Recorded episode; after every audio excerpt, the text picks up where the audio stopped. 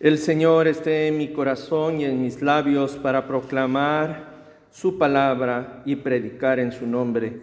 Amén.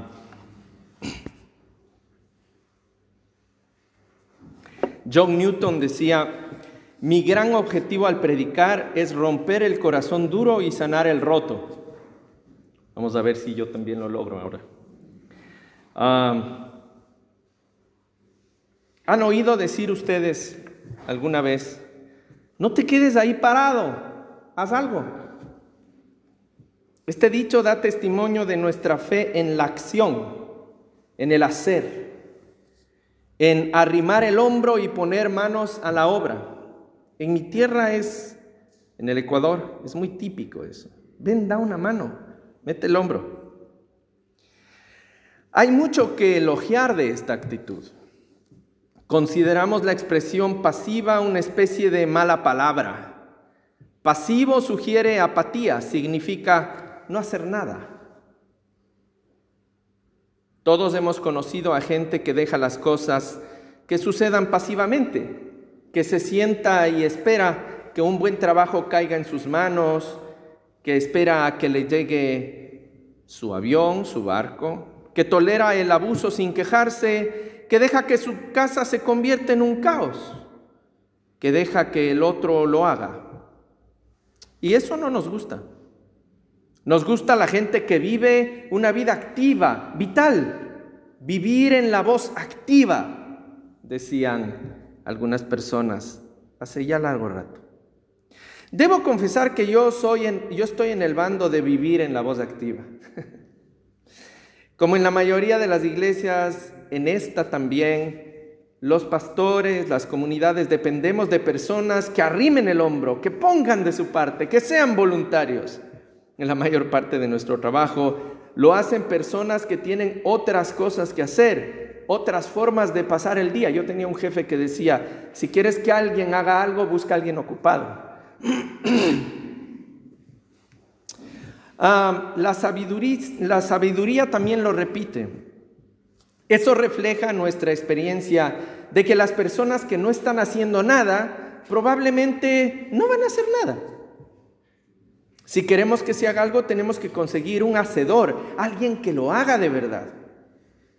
Pero en algún momento oí también a un sabio decir que decía, toda fuerza llevada al exceso se convierte en una debilidad. Le repito, toda fuerza llevada al exceso se convierte en una debilidad. Lo que quería decir el sabio era lo siguiente, es posible obtener demasiado de algo bueno. Podemos pasar demasiado tiempo jugando, pero también podemos pasar demasiado tiempo trabajando. Podemos pasar demasiado tiempo sentados, pero también podemos pasar demasiado tiempo haciendo algo. Este sabio aconsejaba intentar alcanzar un equilibrio en nuestras vidas. En nuestra lección del Evangelio de hoy, que el pastor Fritz nos ha leído en alemán, tenemos la historia de un hombre que era demasiado activo, que tendía a saltar antes de mirar. ¿Quién es ese hombre? Nuestro querido Pedro. Impulsivo, impulsivo, enérgico, en este caso Jesús había elegido a sus tres discípulos más cercanos para un honor señalado. Les llevó a una montaña alta, a la presencia misma de Dios. Mientras estaban en esa montaña, dos grandes hombres, muertos desde hacía mucho tiempo, se les aparecieron de repente. Uno era Moisés, que se había enfrentado al faraón y había sacado a los israelitas de Egipto. El otro era Elías que se había enfrentado a los profetas de Baal en el monte Carmelo. Entre dos de las personas más grandes de la historia de Israel, verlos en carne y hueso era como si nosotros viéramos ahora aquí delante nuestro aparecer a Gandhi o a Albert Einstein o al mismo Dietrich Bonhoeffer cobrar vida de repente. Y entonces el rostro de Jesús empezó a brillar, brillante como el sol, y sus ropas se volvieron de un blanco deslumbrante. Obviamente Dios estaba en medio de ellos. Pedro podría haber respondido de muchas maneras. Podría haberse arrodillado y decir, esto es tierra santa. Podría haber dicho, gracias Jesús por traerme a este lugar, qué bueno eres en fijarte en mí. O podría haber mantenido la boca cerrada y disfrutar del momento. Pero Pedro no era muy bueno manteniendo la boca cerrada. Pasara lo que pasara, podías estar seguro de que Pedro diría o haría algo. Pedro se parecía un poco a ese conejito de Energizer, las baterías, ¿lo recuerdan? Siempre en movimiento.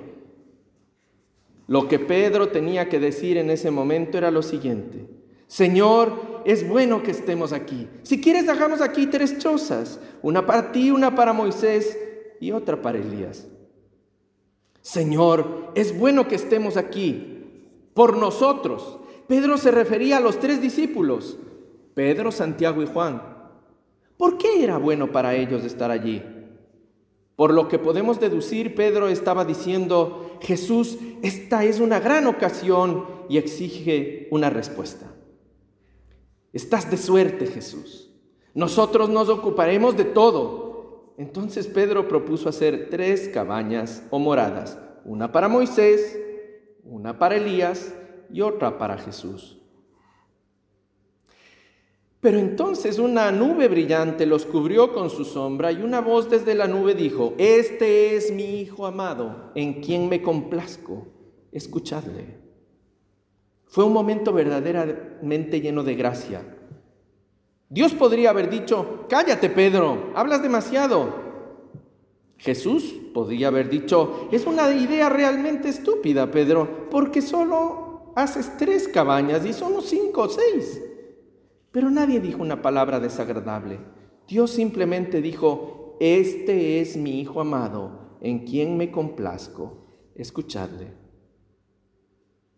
Es una buena idea, ¿verdad? Escuchar a Jesús, cerrar la boca y abrir los oídos. Creo que debemos empezar a dejar de hablar tanto a veces y empezar a escuchar. Pedro no lo haría realmente hasta después de la resurrección. Antes de la resurrección, Pedro a menudo actuaba impetuosamente. Saltó de una barca en perfecto estado para intentar caminar hacia Jesús sobre las aguas y cuando perdió la fe, se hundió. Poco antes de la crucifixión de Jesús, Pedro le cortó la oreja al sirviente del sumo sacerdote en el huerto de los olivos. Pedro era un verdadero hombre del tipo A, el tipo hombre que necesitaba frenarse, calmarse. Ya he dicho que me gustan los hacedores, yo soy del tipo A también. Las personas que hacen las cosas. La mayoría de nosotros lo hacemos, pero también tenemos que reconocer que nuestro ajetreo puede interponerse en el camino de muchas cosas. Nuestra vida espiritual, nuestras familias, las cosas que más cuentan en la vida. Eugene Peterson es un ministro presbiteriano un erudito, teólogo, autor y poeta estadounidense. Él expresó esta idea que estamos tocando de esta manera. El ajetreo es el enemigo de la espiritualidad. Es llenar nuestro tiempo con nuestras propias acciones en lugar de prestar atención a las acciones de Dios. Es tomar el mando. Yo tuve una tutora alemana de Ulm, la pastora Stephanie Hinga. En una de las lecciones cuando yo era vicario, me dijo, Ramiro, quiero hacerte una invitación cordial. dije, claro, qué bueno eres hablando. Gracias, cállate. Escucha a Dios. Todos nosotros nos gustaría hacernos cargo, ¿verdad? Nos gusta tener el control, pero si hay un mensaje claro en la Biblia, es que nosotros no estamos al mando. Dios está al mando. Dios rara vez elige a los más brillantes y mejores para hacer su trabajo. Moisés era tartamudo y no quería el trabajo. David era solo un pastorcillo de tercera. Dios le dijo a Gedeón que enviara a la mayor parte de su ejército a casa porque debía atacar con fuerza de solo 300 hombres. La lista sigue y sigue de estos ejemplos. El mensaje para nosotros hoy es este. Si escuchamos, si buscamos conocer y hacer la voluntad de Dios, Dios nos va a bendecir, hermanos. Si por el contrario elegimos trazar todo nuestro camino solos, ser el capitán de nuestro barco, tomar las riendas en lugar de buscar el apoyo, la luz de Dios, esa bendición a lo mejor no la reconocemos.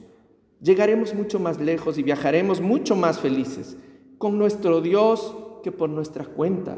Por eso estar aquí hoy en el domingo, hermanos y hermanas, porque creen en Él. A veces pagamos el precio real por ir por nuestra cuenta. Miren, vamos a ir terminando este largo sermón porque se van a dormir. La Navidad no fue hace mucho tiempo, ¿verdad? De hecho, hoy será la última vez que veamos de este año este hermoso árbol y este fantástico pesebre. Hermoso. En las iglesias luteranas de tradición alemana acostumbramos dejar el árbol y los adornos de Navidad hasta el último domingo de Epifanía, es decir, hoy. Es posible que aún recordemos del ajetreo y las prisas navideñas, ¿verdad? Bueno, déjenme contarles algo. Oí hablar de una mujer atrapada en las prisas navideñas que cogió apresuradamente una caja de tarjetas de Navidad. Escribió todas las direcciones de sus amigos y familiares y las echó en el buzón. Más tarde, se fijó por casualidad en una de las que le sobraron. Su corazón se hundió y se hizo pequeñito cuando leyó la inscripción al interior, porque decía, querido o querida, esta tarjeta es solo para decir que pensamos en ti y que un pequeño regalo está en camino. Vaya qué mala sorpresa. ¿Qué es lo que dicen las señales que Dios nos da y a veces no leemos con cuidado? Ustedes han tomado el ferrocarril, la mayoría de alemanes lo han hecho en Alemania y también aquí.